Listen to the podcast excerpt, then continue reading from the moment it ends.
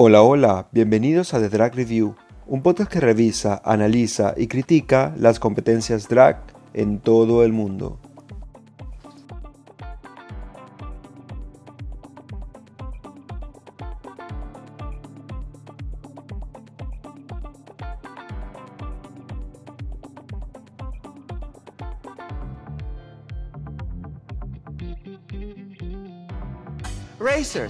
Start your engines and may the best drag queen win.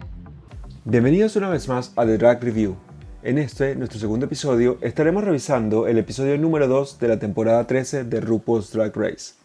Antes de comenzar, quería recordarles que pueden seguirnos en arroba Drag Review en Twitter y si quieren participar de la comunidad de fans de Drag Race en español más grande de Reddit, pueden unirse a nuestro sub r slash Drag Race Latam. Al comienzo del segundo episodio vemos cómo las chicas se enfrentan a la terrible decisión de tener que eliminar a una de sus compañeras, ya que en el capítulo pasado RuPaul les había anunciado que para poder seguir en la competencia y tener una segunda oportunidad, primero deberían eliminar a una de sus compañeras.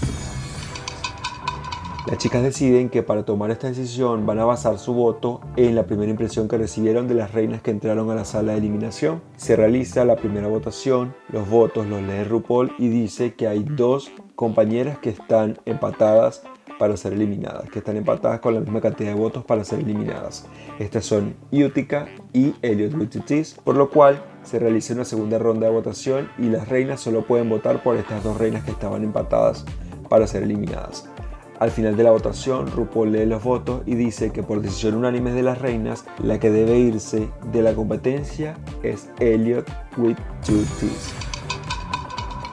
Lo cual es bastante triste porque ah, vemos cómo se le transforma la cara a Elliot con un shady enfoque que le hace la, que le hace la producción y esta pasa de una cara de preocupación a una cara de tristeza y de corazón roto inmediatamente. Comienza el capítulo, vemos como todas las reinas del, entre comillas, Winning Circle entran, al, entran a, la sala de trabajo y al sonar el, el mensaje en el televisor, RuPaul entra y les anuncia que una de sus compañeras va a volver.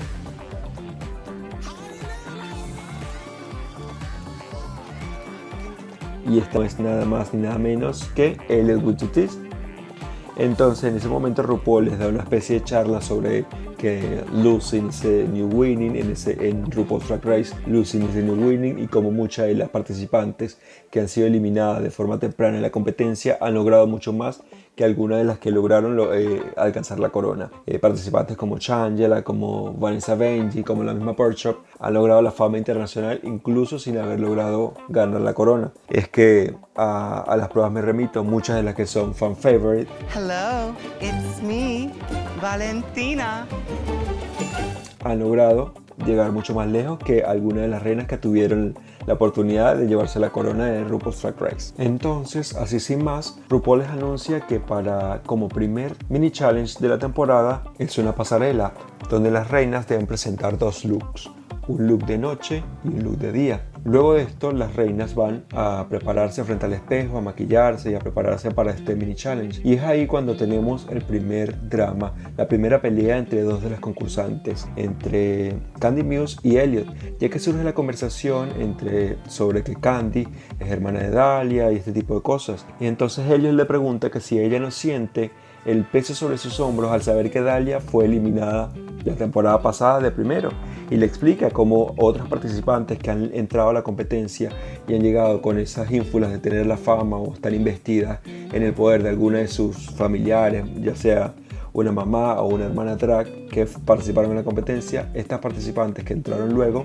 fueron eliminadas de primer lugar. Es por esto que Candy como que se, se emociona, se molesta e intenta calmarse para no pelear con Elliot. Es ahí cuando surge como la idea que eh, Elliot es una especie de espía que no entiendo de dónde vino esa idea de, de estas participantes, porque cuál sería la necesidad de Elliot de Elliot de espiarlas a ellas y qué tipo de información iría, iría a sacar de ellas para llevarle a quién, a los jueces, a RuPaul.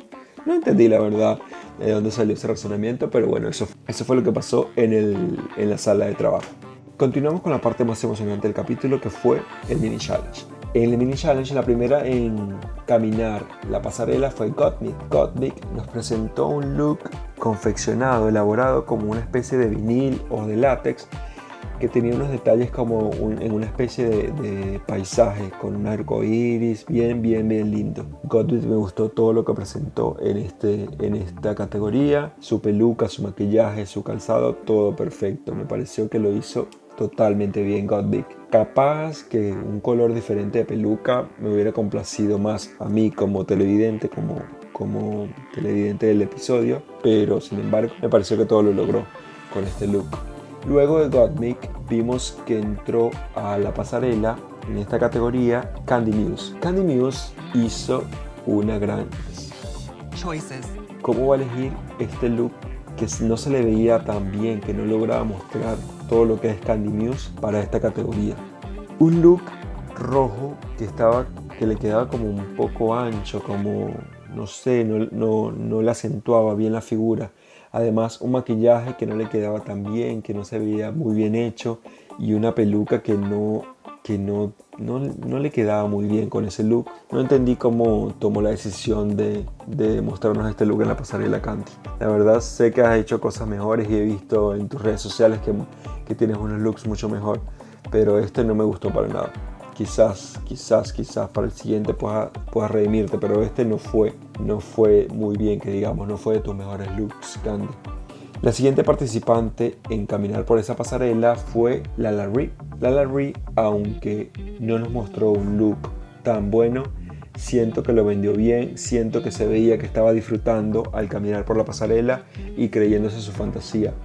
El vestido, si bien era una especie de print eh, floreado o algo así, era como un color verde oliva que no resaltaba y que no parecía como un look de día. Y se veía además que por la parte de adentro del vestido se veía la contracara de, de esa tela, estaba como como que se, confeccionó, el vestido a las carreras y eso fue lo que logró, se llegó a la competencia y nos presentó. Pero sin embargo me gustó la actitud que tenía, la energía que mostraba y cómo caminó la pasarela, aunque en algún momento en la vuelta se enredó un poco con los zapatos, me pareció que lo hizo bastante bien la Larry. Me gustó su energía, puedo decir que el look no me gustó, pero su energía me gustó bastante y me vendió, me vendió su fantasía en la pasarela. Luego de la Larry vimos que entró Olivia Lux Olivia Lux, aunque no me lo esperaba, es una, me parece que es una fashion queen también, al igual que Simone. Ese look que nos mostró Olivia, Olivia, Olivia Lux en unos colores amarillos y morados era muy lindo, precioso le quedaba. Con su color de piel además resaltaba bastante. Y además Olivia decidió colocarse unos accesorios para resaltar con el look que Dios mío, lo logró totalmente. Unos lentes y unos y la cartera, la mini carterita esta Jacquemus, bien, bien lindo le quedó a Olivia todo esto. Todo, todo le quedó bien lindo. Además, el maquillaje y el pelo precioso. Olivia, de verdad que en el daytime look nos sirvió todo y más. Nos dio todo y más. La siguiente participante en caminar por esa pasarela fue nada más y nada menos que Simón. Simón nos dio todo todo, todo, todo. Un look que tenía un vestido, no, mentira, no era un vestido, era como una especie de look de dos partes, un, un pantalón, a ver, ahora que me recuerdo, era como un pantalón y una, una chaqueta. Todo bien confeccionado, con colores que eran impresionantes como le quedaban con su color de piel, eran preciosos y estaba, se veía que la, el look que mostró estaba todo, todo perfectamente confeccionado. El único detalle que vi de eso que nos presentó en esta categoría Simón fue la peluca. No entiendo por qué tomó la decisión de llevarnos un nido de ave en las cabezas. Esa peluca estaba como muy mal peinada, como que fue una decisión de tu momento, me pongo esto, salgo y lo camino. No entendí, no entendí Simón cómo nos presentaste eso. Tan bien que es el look, tan bueno que es el look, tan fuerte que era y nos viniste a, dar una peluca que estaba medio mal peinada. No entendí, eh, no entendí eso. La siguiente participante que vimos fue Tina Burner. Tina Burner nos presentó un vestido espectacular, pero como Candy fue un vestido que no me pareció para un daytime look. Me dio más vibras como de vestido de cóctel, vestido de un cóctel nocturno después del trabajo, tipo fiesta nocturna de la empresa, algo así, algo así. Ella decía que estaba inspirada en Carrie Bradshaw, me parece, como Sex and the City. Pero si bien es, es algo que le vería a Carrie Bradshaw, no es un look que me parece para daytime look. Ni ella lo usaría para daytime, ni tú lo debiste haber usado para daytime.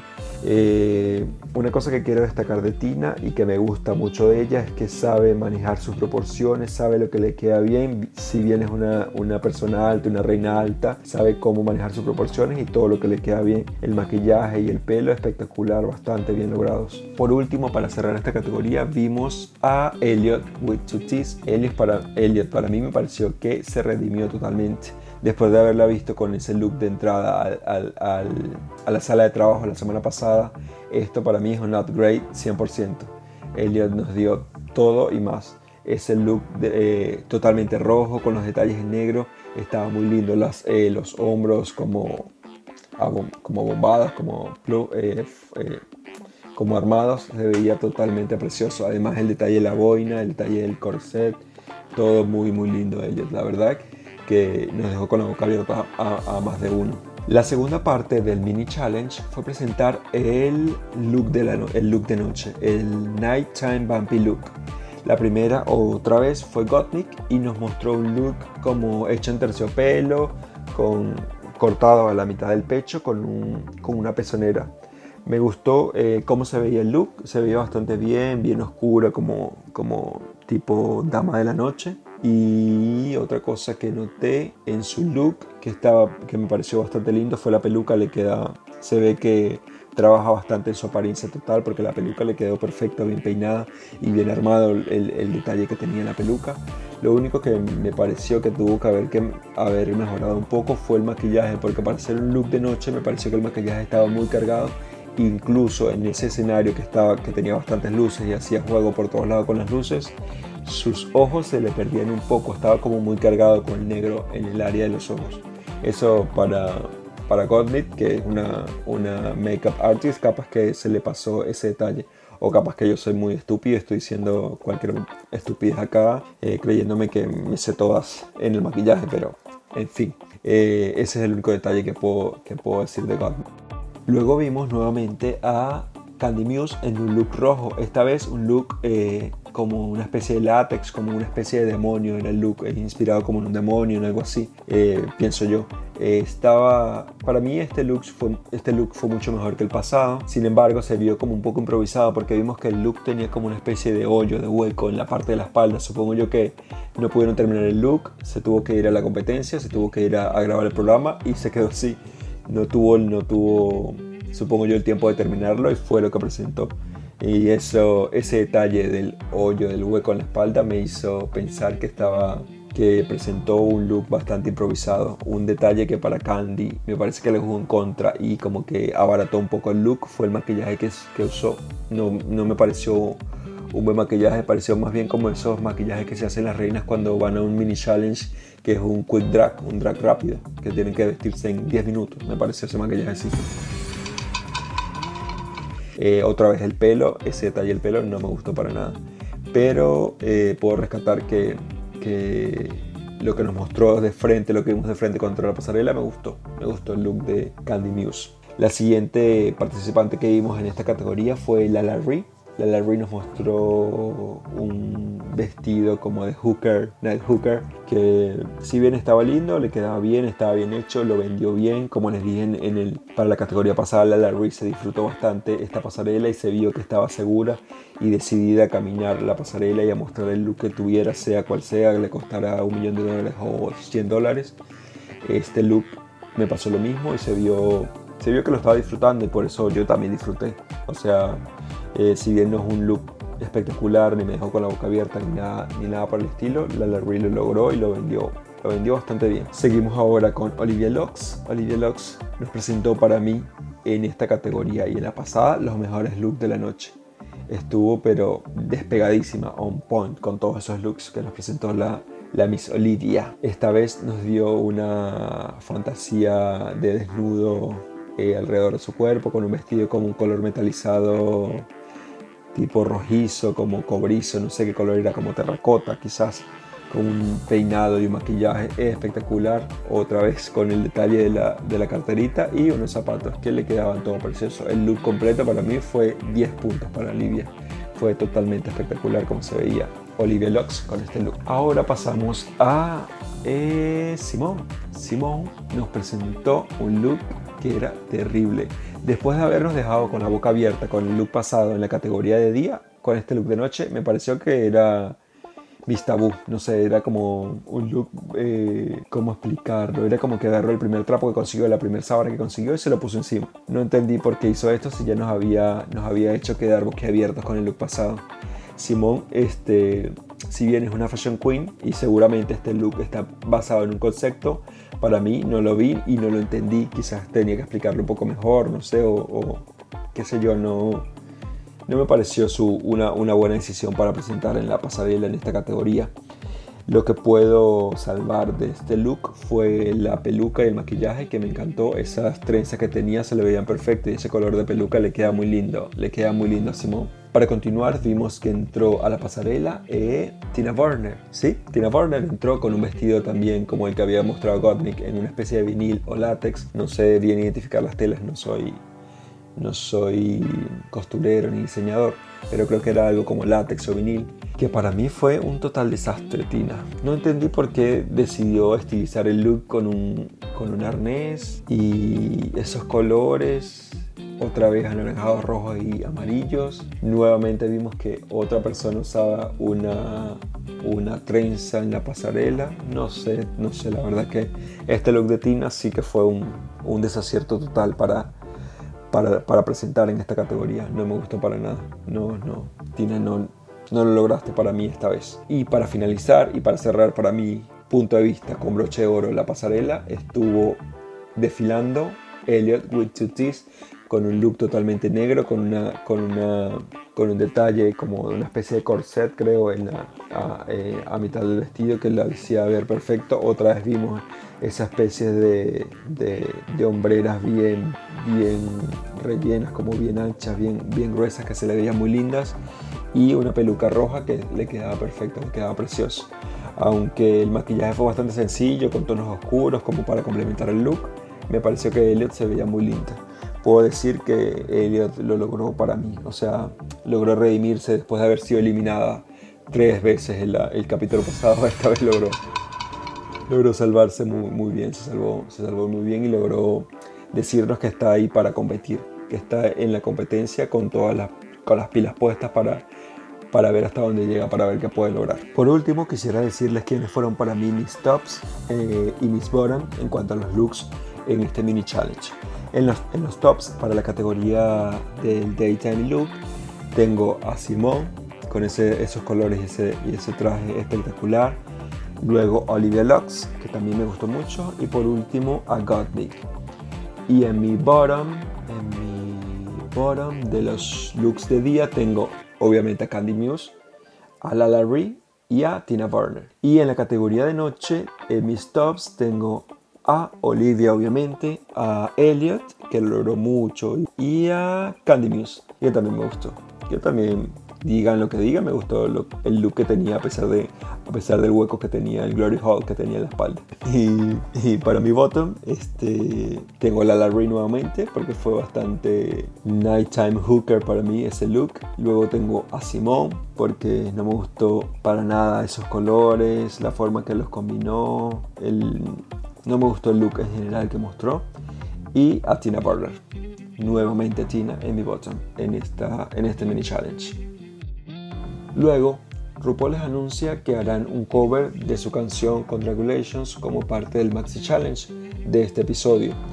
Todas deben hacer un verso de esa canción y preparar un performance que van a presentar en el main stage luego. Ahí vemos como toda la dinámica se da en, el, en la sala de trabajo, todas las chicas están escribiendo las letras, están, están pensando en qué van, a, qué van a decir en sus versos.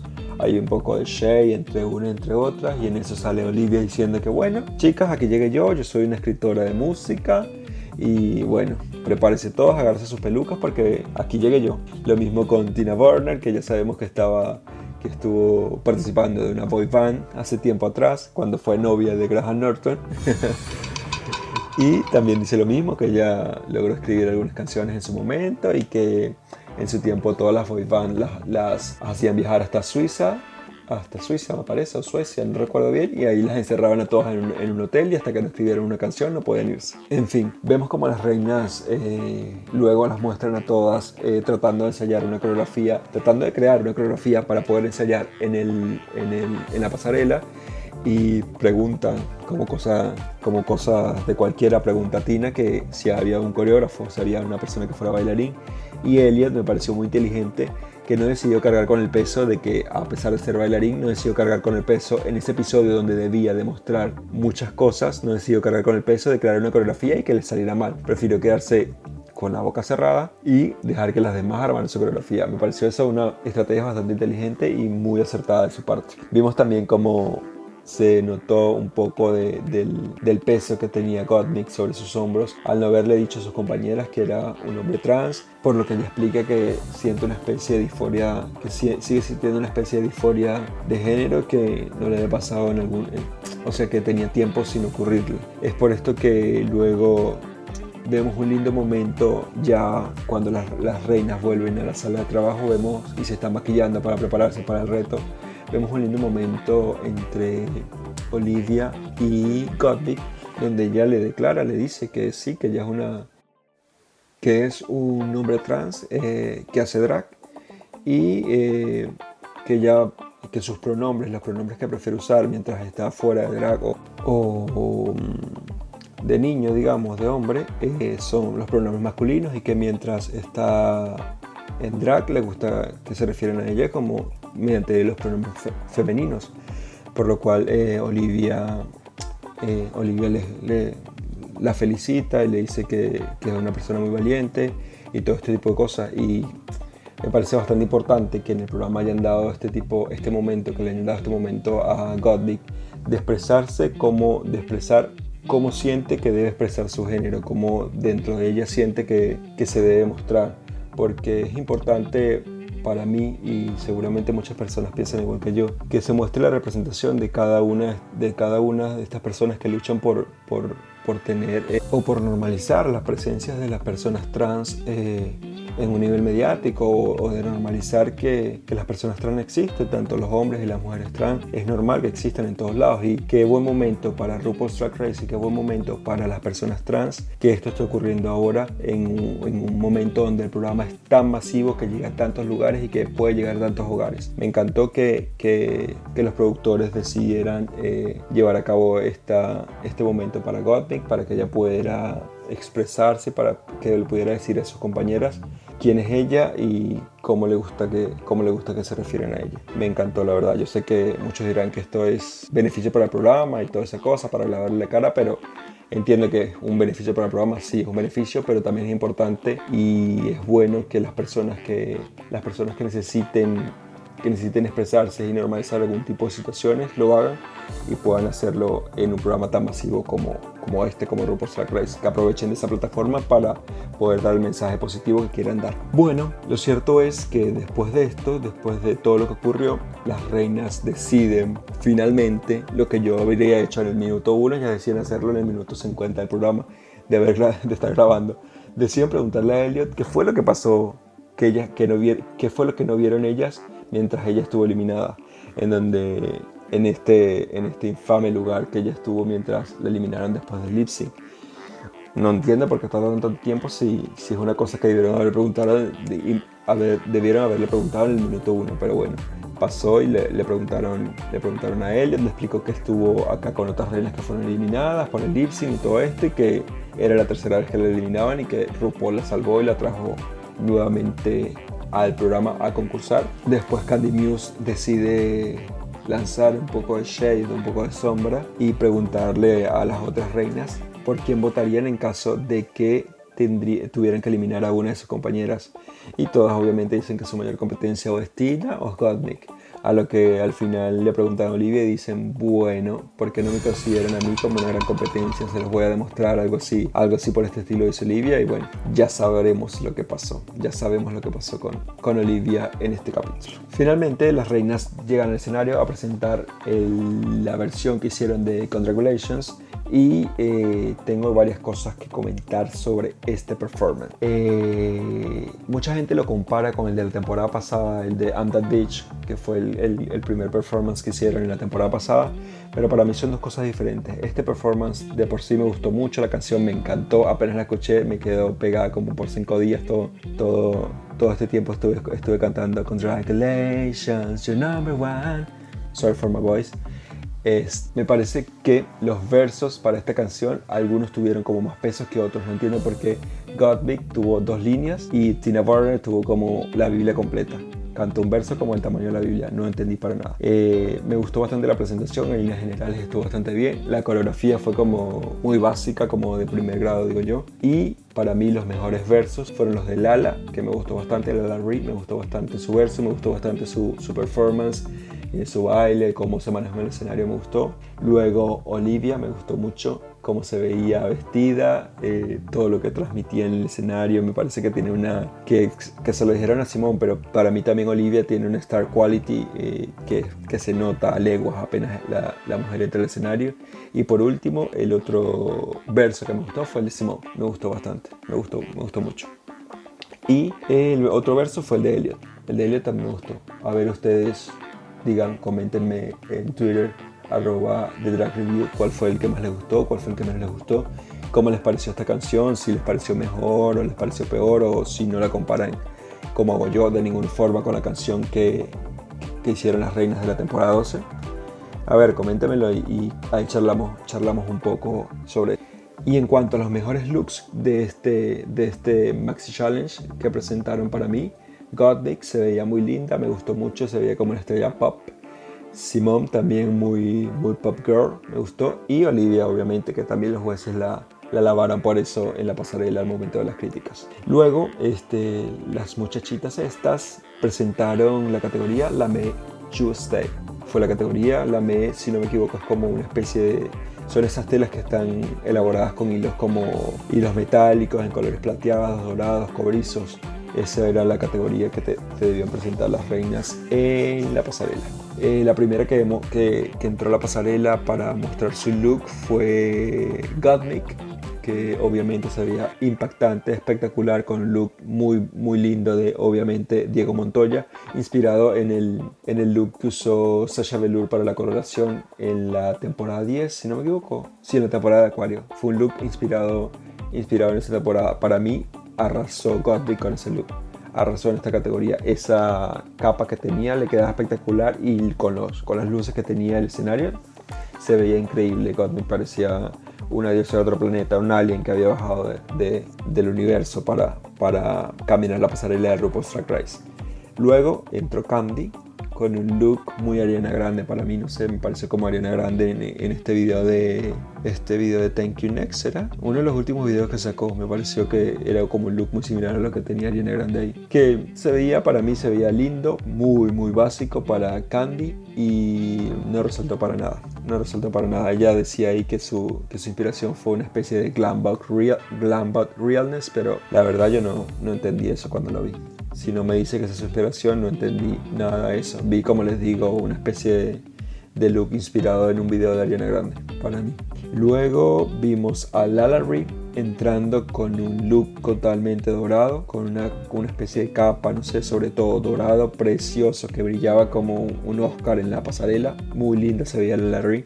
Hermoso el color, hermoso su vestido, total, o sea, su look total me encantó, su peinado también se veía espectacular, se veía muy linda la Larry.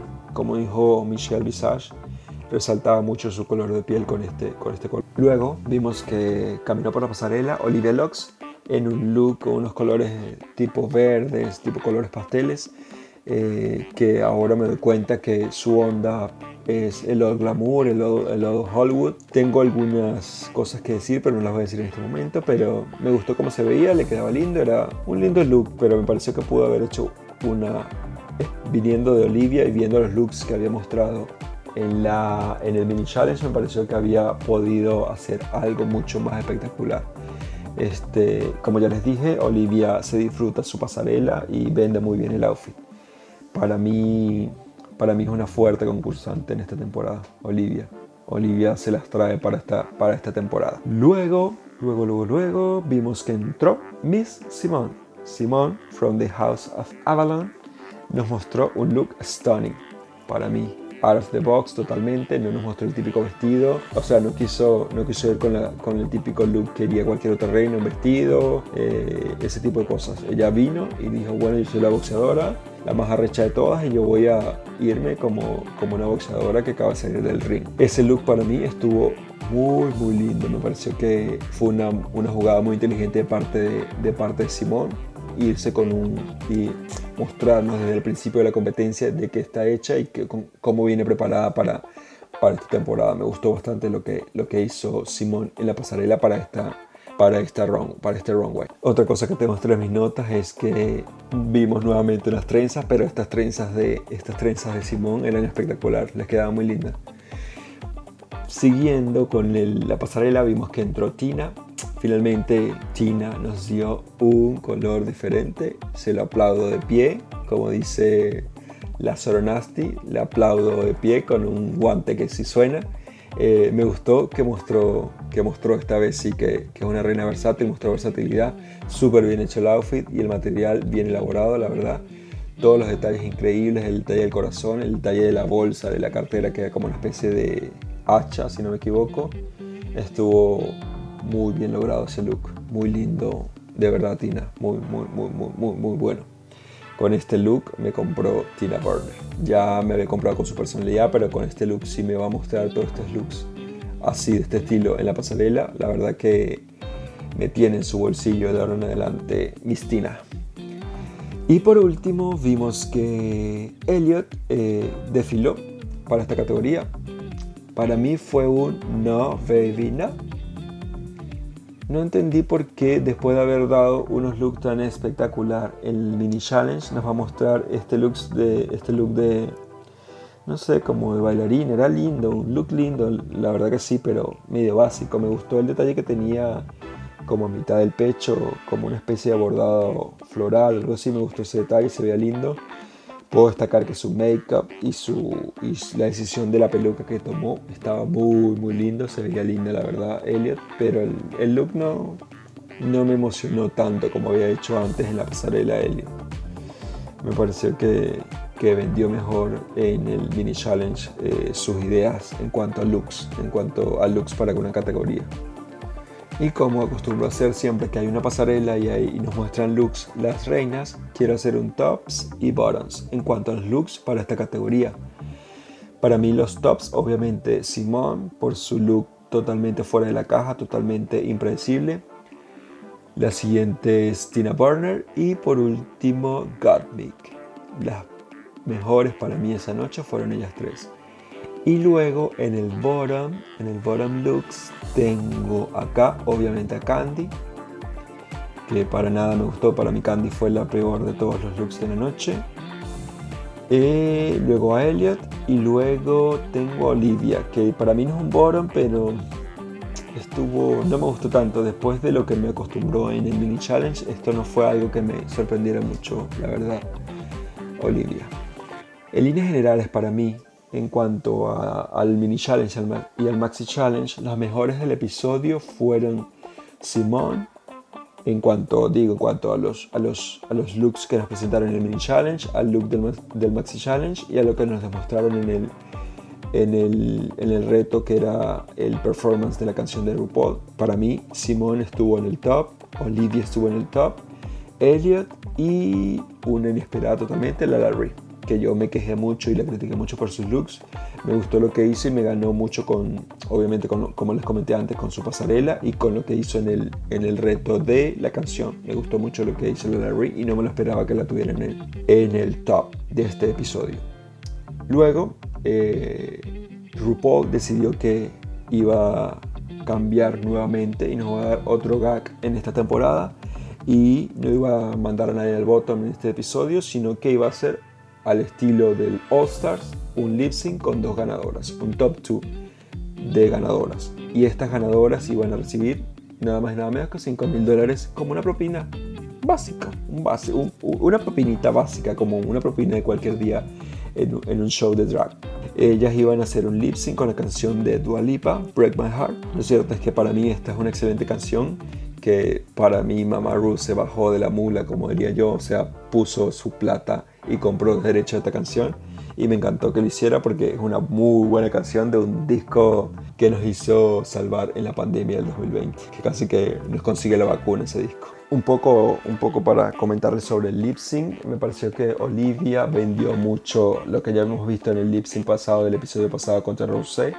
Eh, actuó muy bien, se supo la letra, como que nos vendió ese personaje que tiene Olivia en los lip sync, como que muy interpretativo, muy, no sé, como que tiene esa vena actoral que, que veo que tiene Olivia, que hace que el, lip sync no sea lo básico que hace algunas reinas, que es cantar la letra y bailar, sino que ella interpreta, hace manerismos, como que actúa un poco cada, cada frase de esa, de esa, de esa letra, de ese lip sync, de esa canción. Eh, para mí Olivia lo hizo bien, lo hizo bastante bien. De hecho, todo el lip sync pensé que ella iba a ser la ganadora, pero al parecer no. Al parecer Simón, que también lo hizo espectacular y que también supo interpretar muy bien la canción y que se adueñó del escenario muy, muy bien durante toda la canción. Parece que compró mejor al, jurado y al final del día, al final del lip sync, ella fue la que ganó. Ella fue la que se llevó los 5 mil dólares para su casa y, y, ganó este primer reto. Después de, tanta, de tanto de tantas cosas, fue Simón la que se llevó, la que se llevó el reto de la semana, la que se llevó el win para su bolsillo. Me gustó que las chicas atrás estaban living con el, living con el, con el, con el lip sync de, de Simón y Olivia. Me gustó que ellas estaban casi que disfrutando más que, que las mismas participantes en el lip sync. Esta tema, esta, este mood de que RuPaul diga que las dos son top, top winners en vez de que estén en, lip sync for, eh, en un lip sync for your life. Me parece que como que cambia el mood total del lip sync. Es más como se disfruta más para mí. Como que las reinas están más enfocadas en disfrutarlo, en dar lo mejor de ellas, que con los nervios de que van a ser eliminadas o de que pueden perder la competencia si hacen algo, algo mal. Me gustó mucho. Al final del día este episodio estuvo muy bueno y nada, estoy, estoy bastante emocionado con el adelanto que vimos ese, eh, al terminar el episodio con lo que vaya a pasar en el episodio que viene. Vimos que va a ser, este, este tercer episodio va a ser similar al segundo episodio, con una... Las reinas vuelven y van a hacer una especie de cover, ¿no? De una canción de RuPaul, algo así. Algo así me pareció. Me pareció que es lo que van a hacer eh, las reinas eliminadas en este capítulo 3, que viene la semana, la semana próxima. Y bueno, si lograron llegar a esta parte y no se aburrieron no les dio mucho cringe lo que estaba diciendo, todas mis críticas, les agradezco y quiero decirles que si les gustó esto, esto que estoy haciendo acá humildemente, digamos, eh, lo compartan en sus redes sociales, vayan y me dan amor a mí en arroba de Drag Review en Twitter y compartan con todo el mundo en sus redes sociales. Este podcast está disponible en Google Podcast, Apple Podcast, Spotify, en Anchor y en todos los lugares donde se escuchen podcasts en la actualidad. Me gustaría saber y conocer para ustedes quiénes fueron sus, top, sus tops, sus bottoms en cuanto a los looks, en cuanto al lip sync, en cuanto al performance de la canción. Eh, si les parece bien, si les, si les mola, si les gusta, eh, escríbeme ahí en Twitter y conversamos, y hablamos sobre esto, criticamos un poco más y, y, nada, nos divertimos con el drag, que para eso, que para eso está. Ese es para mí el, la finalidad de, de todo esto, divertirme y que ustedes se diviertan con las estupideces que yo digo acá. Muchas gracias y bye.